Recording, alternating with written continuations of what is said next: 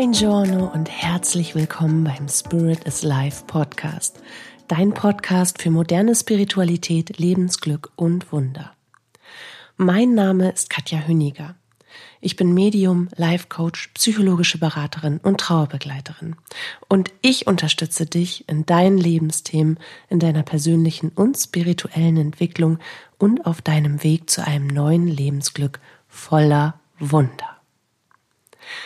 Meine erste Erkältungswelle ist gebrochen. Ich habe meine Stimme wieder einigermaßen. Ich bin noch ein bisschen nasal, also es ist noch alles Mögliche zugeschwollen und zugeschnoddert und ich will das gar nicht so ins Detail bringen. Aber ich kann diesen Podcast aufnehmen. Auch wenn es vielleicht für dich ein wenig komisch klingt, mir ist wichtig, dass ich für dich da sein kann. Und heute wollen wir gemeinsam über Angst sprechen. Angst und wie unterschwellige Angst unser Leben kontrollieren kann. Und ich möchte dir vier Tipps an die Hand geben, um unbewusste oder nur teilbewusste, unterschwellige Ängste überhaupt aufzudecken, um dann damit umgehen zu können, umgehen zu lernen vielleicht auch, weil mit Angst klarzukommen, das ist natürlich ein Prozess und auch immer ein Tanz. Ich glaube, das ist das Credo dieses Podcasts. Lerne mit deiner Angst zu tanzen. Weil wir alle haben Angst. Angst davor, etwas falsch zu machen, Angst vor Ablehnung, Angst, nicht gut genug zu sein oder überhaupt genug zu sein, Angst, dass uns etwas weggenommen wird, Angst, dass jemand anderes über unser Leben bestimmt, Angst, dass uns etwas passiert oder Menschen, die wir lieben, Angst krank zu werden und irgendwie zieht sich Angst wie ein roter Faden durch unser aller Leben. Dabei ist Angst nichts Schlechtes.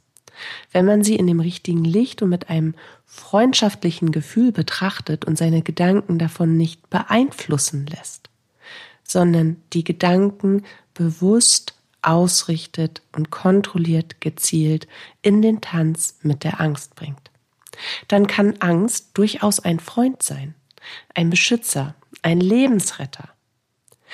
Denn dazu war das Gefühl der Angst evolutionär betrachtet eigentlich mal gedacht, um uns vor Feinden, vor Berglöwen und Missgeschicken zu schützen, die uns damals, vor gefühlten 100 Millionen Jahren, in der freien Wildbahn eben absolut schnell das Leben gekostet hätten.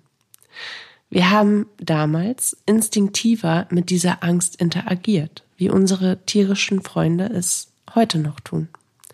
Aber wir lassen uns heute von unseren Ängsten überwältigen.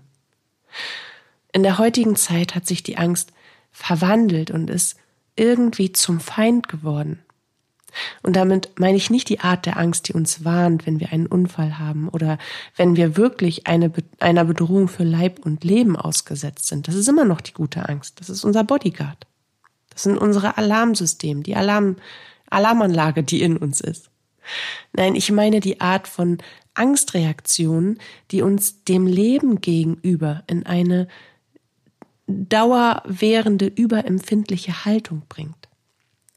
Eine indirekte Angst, die meistens dann auftritt oder auch zu einer chronischen Angst werden kann, wenn wir über lange Zeit unterschwelligen, kräftezehrenden, nicht identifizierten, belastenden Umständen ausgesetzt sind wirklich so regelmäßig und kontinuierlich, dass wir kaum noch merken, dass wir belastenden Umständen ausgesetzt sind, sondern sie für uns zu einer Art der Normalität werden und damit auch die Ängste.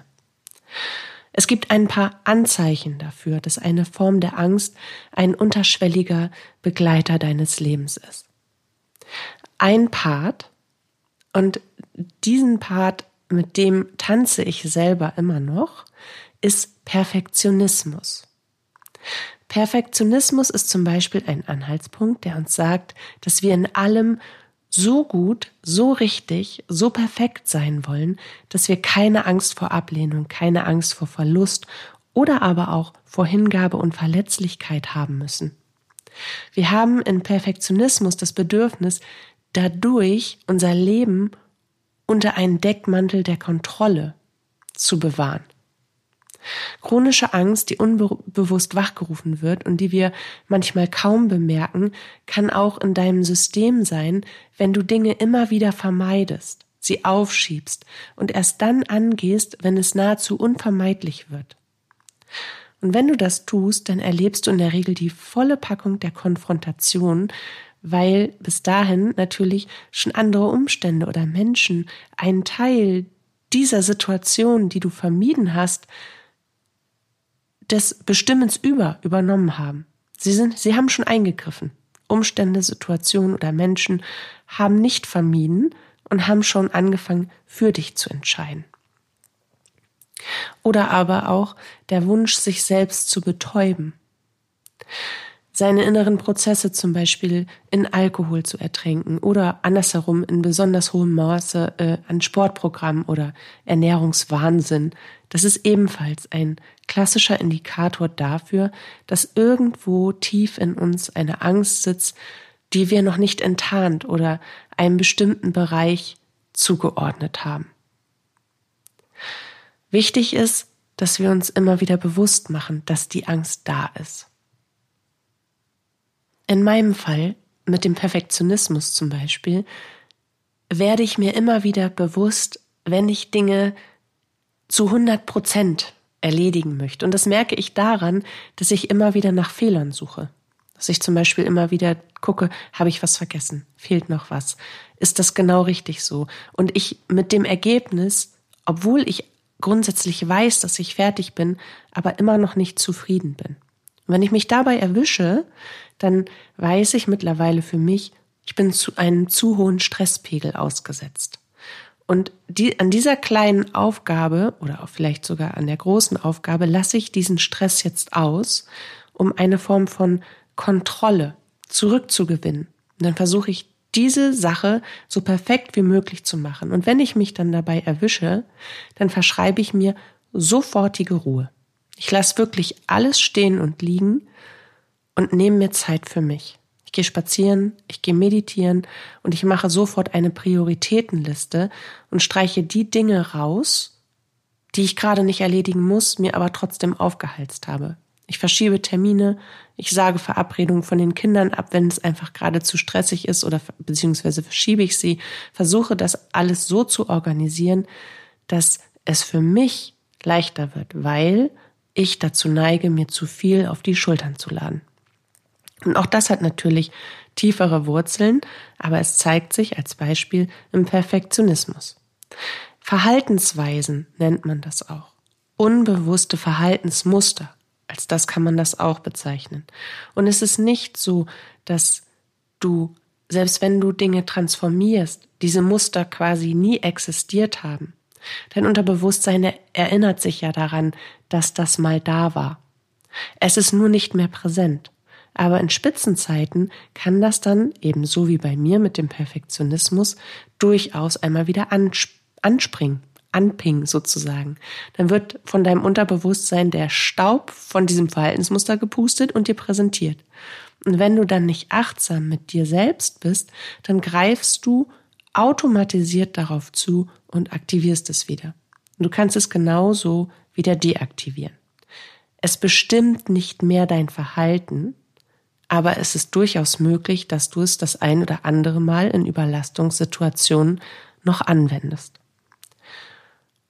Und von daher ist es immer wichtig, dass wir wissen, wir sind gut so, wie wir sind, und wir sind ganz so, wie wir sind, selbst wenn alte Verhaltens- oder Denkmuster, blockierende Glaubenssätze plötzlich einmal wieder aufploppen.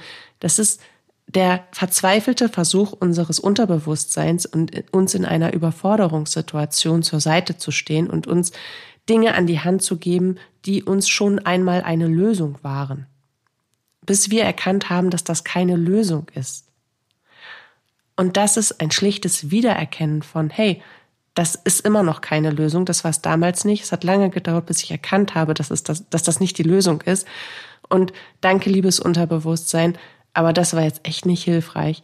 Ich denke aktiv darüber nach, was mir jetzt dient und pack dieses Verhaltensmuster wieder zurück in mein, in meine Kiste meines Ichs von Dingen, die ich mal war und abgewählt habe zu sein. Wichtig ist, dass wir uns immer wieder bewusst machen, dass die Angst da ist, wenn wir sie spüren.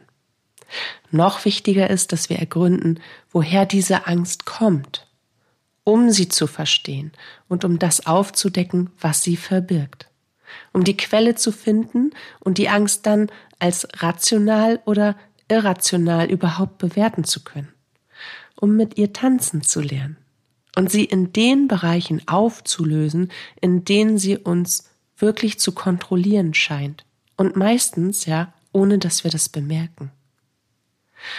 Um eine unterschwellige Angst zu identifizieren, ist es also wichtig, dass wir uns in Ruhe und mit Kraft mit dieser Angst auseinandersetzen. Und dazu kannst du dir einen Zustand in dir wachrufen, der dir diesen festen Willen vermittelt, dich nicht weiter von einer unbestimmten Angst in deinem Leben beeinflussen lassen zu wollen. Du musst da wirklich die Löwen oder den Löwen rausholen und sagen so, stopp, jetzt reicht's. Jetzt stelle ich mich meinen Ängsten. Ich habe zwar keine Ahnung, wo die sind, und aber ich spüre, dass da irgendwas, irgendwie gerate ich immer wieder in Situationen, wo mir, wo ich dann nahezu keine Luft mehr bekomme oder wo ich das Gefühl habe, mir mir gerät das Leben oder die Situation außer Kontrolle oder ich bin ihr ausgeliefert und dann beschleunigt sich mein Puls und mein Herz beginnt zu rasen oder ich werde ganz, mir wird ganz heiß oder mir wird ganz kalt und ich fühle mich wie gelähmt. All das sind ja Anzeichen von unbewussten Ängsten. Und gerade dann, wenn du keinen Schimmer hast, wo die sitzen, wo die herkommen, wofür sie überhaupt stehen, gerade dann solltest du diese Übung machen. Weil das alles, was sie beeinflusst und wie sie dich kontrolliert, diese Angst, diese unbewusste Angst, das findest du nur heraus, wenn du der Angst offen entgegentrittst.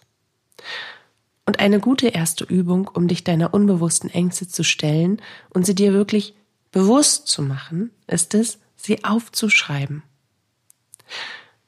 Diejenigen unter euch, die mich schon länger kennen, wissen ja, ich bin ein Freund von Aufschreiben, aber es ist das Masterrezept, um Dinge aufzudecken. Das oder professionelle Unterstützung. Und das, was du für dich selbst machen kannst, um überhaupt einschätzen zu können, brauchst du Hilfe, schaffst du das alleine, kannst du die Situation dann ergründen, überblicken, analysieren. Das weißt du ja alles erst, wenn du anfängst, dich damit auseinanderzusetzen. Und du kannst nur behalten, was du aufsteigen lässt in dir, wenn du es aufschreibst. Also schreiben ist super. Nimm dir einen Zettel, setz dich in Ruhe hin und denk darüber nach, worüber du dir Sorgen machst. Ich sage bewusst dieses Wort. Nimm erst einmal nur deine Sorgen. Vielleicht hast du gerade Schwierigkeiten in deiner Partnerschaft und hast die Sorge, dein Partner könnte dich verlassen.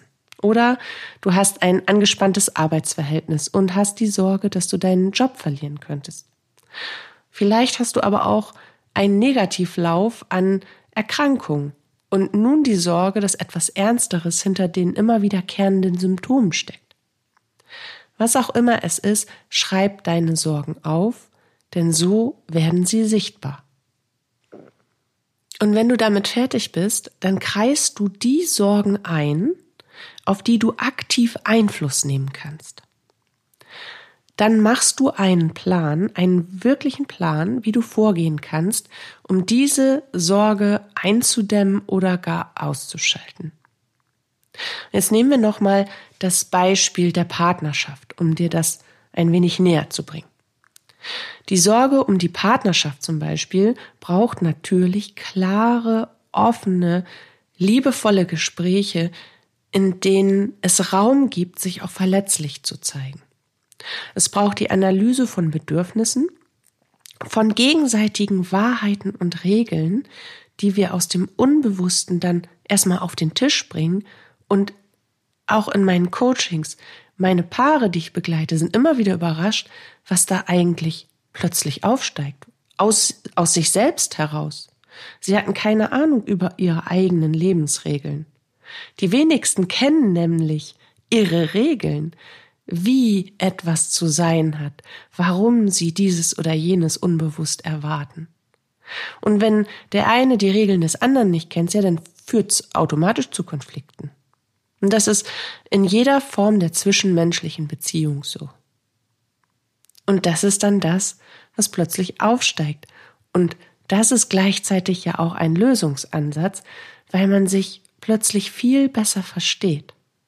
Deswegen die Analyse von Bedürfnissen, das Aufdecken von Regeln und Erwartungen, um einen gemeinsamen Plan zu fassen, wie man wieder auf liebevolle Art und Weise zueinander findet. Und das ist absolut machbar. Das kannst du aktiv beeinflussen. Und dann schwindet die Sorge, wenn du dich daran machst, für dich und deine Wünsche wirklich zu handeln. Immer dann, wenn wir beginnen, aktiv etwas für uns und für die Freude und gegen den Schmerz zu tun, dann fühlen wir uns auch nicht mehr ängstlich, weil wir sind ja im Erschaffen von. Und das ist unsere wahre Natur. Wir erschaffen die ganze Zeit. Und zu 90 Prozent leider die meisten Menschen unbewusst. Aber wenn du dann bewusst erschaffst, dann ist jede Sorge buff wie weg. Nächstes Beispiel zum Beispiel der Job. Genauso beim Job. Was kannst du tun, wenn du in einem unerträglichen Arbeitsverhältnis feststeckst oder wenn du immer zu Angst haben musst, deinen Job zu verlieren, weil vielleicht gerade Stellen wegrationalisiert werden? Dann kannst du dich natürlich von der Angst leben lassen, einfach noch mehr arbeiten, den Duckmäuser machen und irgendwie versuchen durchzuflutschen, um nachts nicht zu schlafen, vielleicht nichts mehr essen zu können, Magengeschwür zu bekommen, immer den Tränen nahe zu sein und übersensibel für alles und jeden zu werden. Doofe Idee. Oder du kannst mit deinem Chef über deine Sorgen sprechen. Oder mit dem Betriebsrat. Weil ein offenes Gespräch hat schon so manch andere Tür geöffnet und auch die Sichtweise des Chefs oder des Betriebsrates. Was ist eigentlich bei den Mitarbeitern los? Was bewirkt diese Wegrationalisierung von Stellen, von der wir gedacht haben, dass sie so ein bisschen im Heimlichen stattfindet? Also es ist für beide Seiten die Chance zu erkennen, dass da etwas nicht richtig läuft. Wenn du den Mut fasst, zu sagen, so geht das hier nicht mehr weiter. Ich brauche jetzt ein Gespräch. Und zum anderen wenn alles in dir brüllt, dass sich auch durch ein Gespräch nichts verändern wird und du es probiert hast, dann kannst du natürlich aktiv in die Neubewerbung gehen. Und gleichermaßen kannst du dir den, die Frage stellen, ist es wirklich der Job, den du weitermachen willst? Und wenn alles in dir Yes brüllt, dann kann ich dir nur sagen, super, schau, wo dich der Markt gebrauchen kann. Werde aktiv, bevor mit dir gemacht wird. Und dann höre ich immer still im Ohr. Ah, das ist aber gar nicht so einfach. Und in meinem Bereich gibt's gerade kaum freie Stellen und ich habe ja auch nie Zeit. Mhm, ist klar. Bestimmt hast du da recht. Es ist ganz sicher nicht einfach. Und vielleicht gibt es auch in deinem Bereich gerade wenig freie Stellen. Hat aber niemand gesagt, dass es einfach ist. Aber es ist machbar. Wenn du wirklich eine Veränderung willst und weg aus Angst und Sorge, dann wirst du eine dieser Stellen bekommen, weil du einen Willen, eine Energie und eine Leidenschaft an den Tag legst und natürlich auch ausstrahlst, eine Überzeugung, die dich von vielen anderen Mitbewerbern abhebt. So, das war jetzt Job und Partnerschaft, aber was ist mit den Ängsten, die wir nicht beeinflussen können? Die Angst vor einer schweren Krankheit zum Beispiel. Hier muss man an die Wurzel gehen. Und diese Wurzel, die liegt meistens in der Familienhistorie und in der eigenen Kindheit. Vielleicht gibt es genetische Disposition, dass in sich eine Form von Krebs durch eine gesamte Familie frisst. Dann ist eine begründete Sorge warum und trotzdem kann ich sie nicht aktiv beeinflussen. Aber wenn das nicht vorliegt und man hat trotzdem eine unfassbare Angst, schwer zu erkranken oder dass einem irgendwas passiert, einem selbst oder Menschen, den man liebt, dann muss man weiter zurückgehen. Was ist da passiert? Wann haben sich diese Ängste überhaupt eingeschlichen und auf welche Art und Weise haben sie angefangen, das Leben zu beeinflussen, das eigene Ich? Und wo habe ich das Gefühl, dem Leben ausgeliefert zu sein. Und vielleicht brauchst du bei so tiefen und alten Wunden professionelle Hilfe. Und doch kannst du aktiv trotzdem etwas für dich tun. Du kannst nämlich offen mit deinen behandelnden Ärzten über deine Ängste sprechen. Du kannst Vorsorgetermine wahrnehmen und dir bestätigen lassen, dass du gesund bist und dich dann immer wieder in das Bewusstsein hineinversetzen, dass du gesund bist. Du bist gesund, Punkt.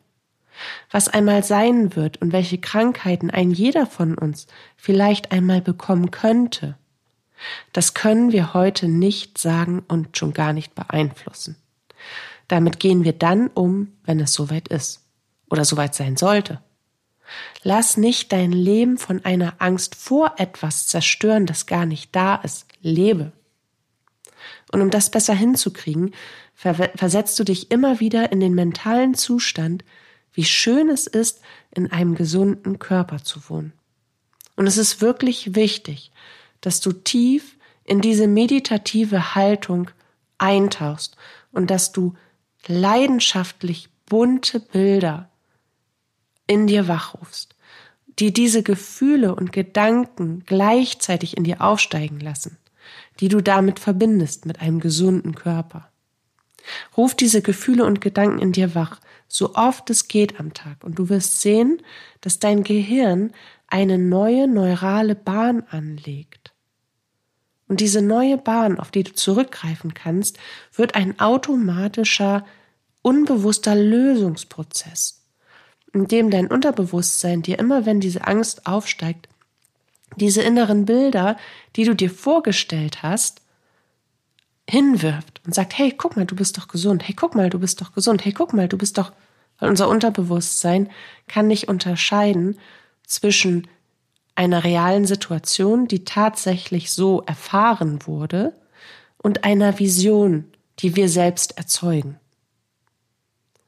Und von daher ist es sehr, sehr mächtig, die positivsten Situationen für sich selbst zu erzeugen und die so oft zu wiederholen, dass sie zu einer automatischen neuralen Bahn in unserem Gehirn werden, die in diesem Fall die Angstbahn verdrängt, weil unser Unterbewusstsein greift immer auf das zu, was am präsentesten ist, wo die Schnellstraße am breitesten ist und damit kannst du dich aus deinen eigenen Fesseln befreien.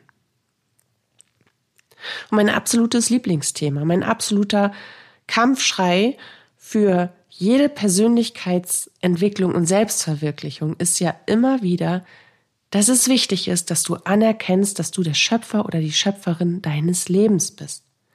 Du bist es. Wenn du wüsstest, wie mächtig und schöpferisch alleine deine Gedanken sind, würdest du niemals wieder einen negativen Gedanken denken. Und jedes Mal, wenn du dich dabei erwischt, würdest du ihn bewusst positiv neu denken. Die meisten Menschen haben noch nicht begriffen, dass die Gedanken, die sie denken, wirklich ihre äußere Realität formen.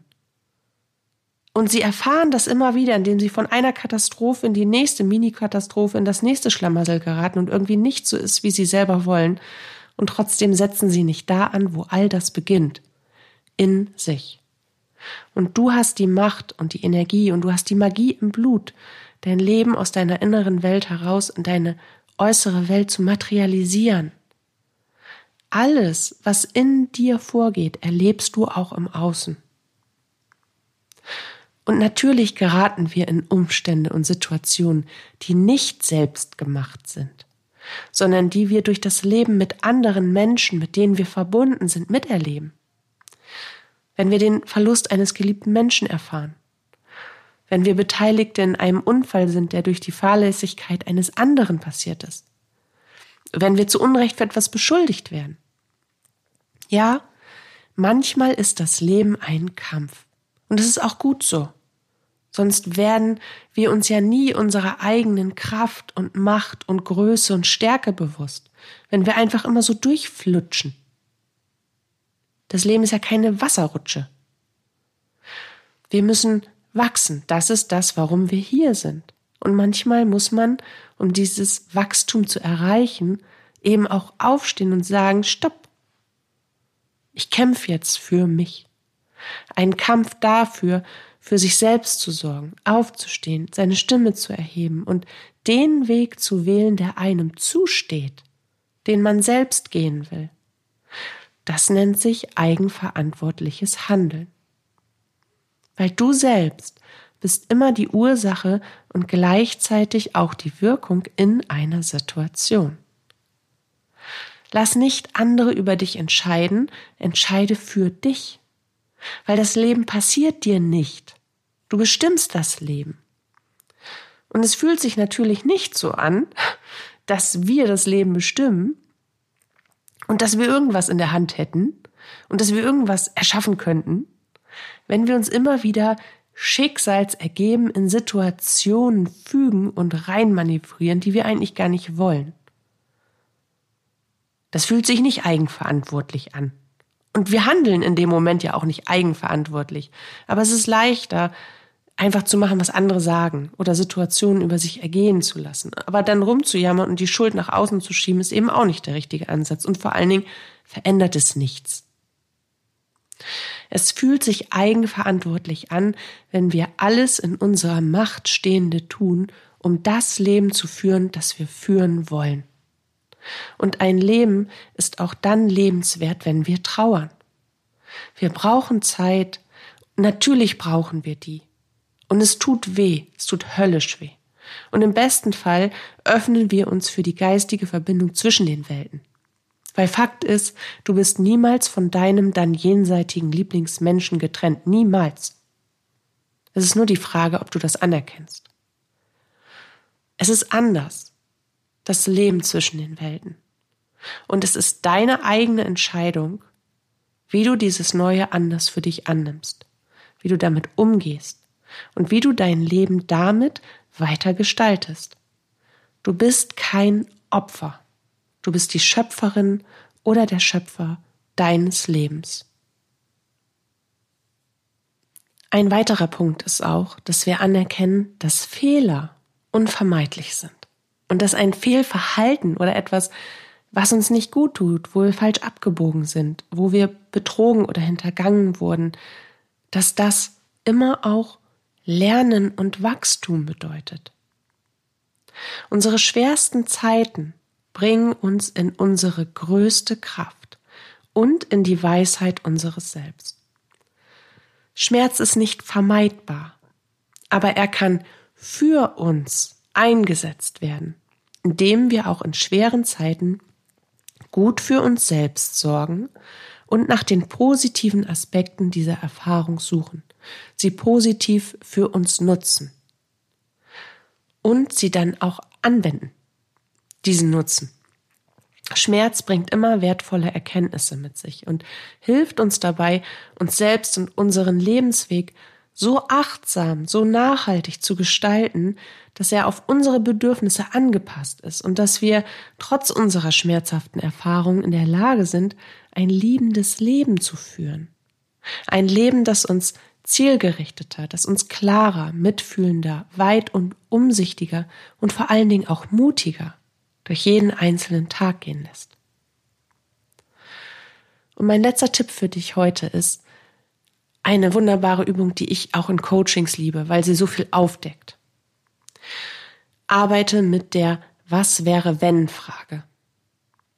Immer dann, wenn du merkst, dass du in einer Situation in einen angstvollen Zustand gerätst, hältst du inne, atmest tief durch, beruhigst dich Schließ die Augen und stellst dir die Frage im positiven Sinne. Was wäre wenn? Dein Unterbewusstsein switcht in diesem Fall nämlich sofort um und sucht im positiven Sektor deines Wissens und im Schatz deiner Erfahrung nach Lösungen, die deiner Angst den Raum nehmen und dir neue Perspektiven bieten, die dich weg von deiner Angst und hin in die Freude bringen. Jetzt nehmen wir nochmal das Partnerschaftsbeispiel damit du verstehst, wie ich das meine. Also als Beispiel. Du hast Angst, dass deine Partnerschaft zerbricht und du gerätst vielleicht nach einem Konflikt dann in eine verstärkte Angst. Du kriegst so richtig Panik. Mit vor den, vorm Gesicht wedelnden Händen läufst du durchs Haus wie so ein aufgeschrecktes Hühnchen und weinst und keuchst und hyperventilierst und, und damit hörst du dann bitte sofort auf. Und dann suchst du dir einen Raum, in dem du dich erstmal beruhigen kannst. Weil aus Angst heraus ist noch nie eine gute Entscheidung oder irgendwas Wertvolles entstanden, außer sein Leben zu retten. Und es geht nicht gerade darum, etwas zu retten, sondern es geht darum, etwas zu erkennen und etwas zu verbessern. Also, du suchst dir einen Raum, in dem du dich beruhigen kannst, du atmest tief durch und du konzentrierst dich auf dich und die Liebe. Weil, hey, warum bist denn du in der Partnerschaft? Und genau das fragst du dich jetzt. Schließ deine Augen und frag dich, was du wirklich willst. Und warum du genau diese Partnerschaft mit diesem Menschen willst. Aus welchen Gründen bist du wirklich mit deinem Partner oder mit deiner Partnerin zusammen? Und das ist der Moment, in dem wir ohne Filter in den Spiegel gucken. Und ich bin gespannt, wer da noch hinguckt. Da kommen nämlich echt ekelige Sachen manchmal ans Licht, wo man denkt, okay, das ist jetzt nicht gerade egofrei. Aber alleine diese Erkenntnis gibt uns die Chance, weiter an uns zu arbeiten und etwas zu verbessern, was uns dann leichter fällt, wo wir, wo wir einfach liebender sein können mit uns selbst und mit unserem Partner. Aber für den utopischen Fall, dass allesamt deiner Gründe, warum du diese Partnerschaft willst, egofreie Gründe sind und da wirklich kein Funken der Abhängigkeit besteht, sondern schlicht der Lebensergänzung in Liebe, dann sagst du dir, was wäre, wenn wir durch unser liebevolles und aktives Handeln in eine neue Ebene unserer Partnerschaft finden, die stabiler und schöner ist als je zuvor? Was wäre, wenn diese Konflikte nur dazu dienen, uns darauf aufmerksam zu machen, dass da noch so viel mehr geht für uns?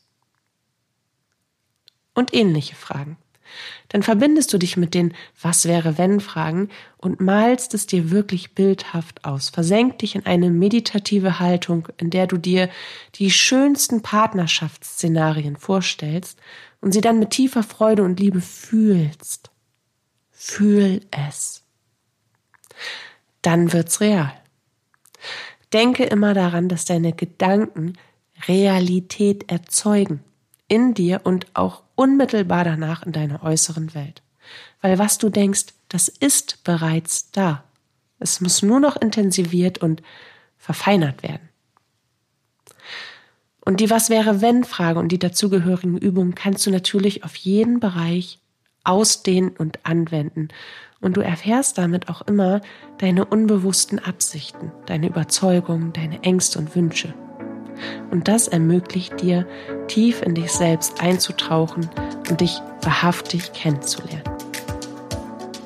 Und damit wünsche ich dir eine wunderbare Reise zu dir selbst.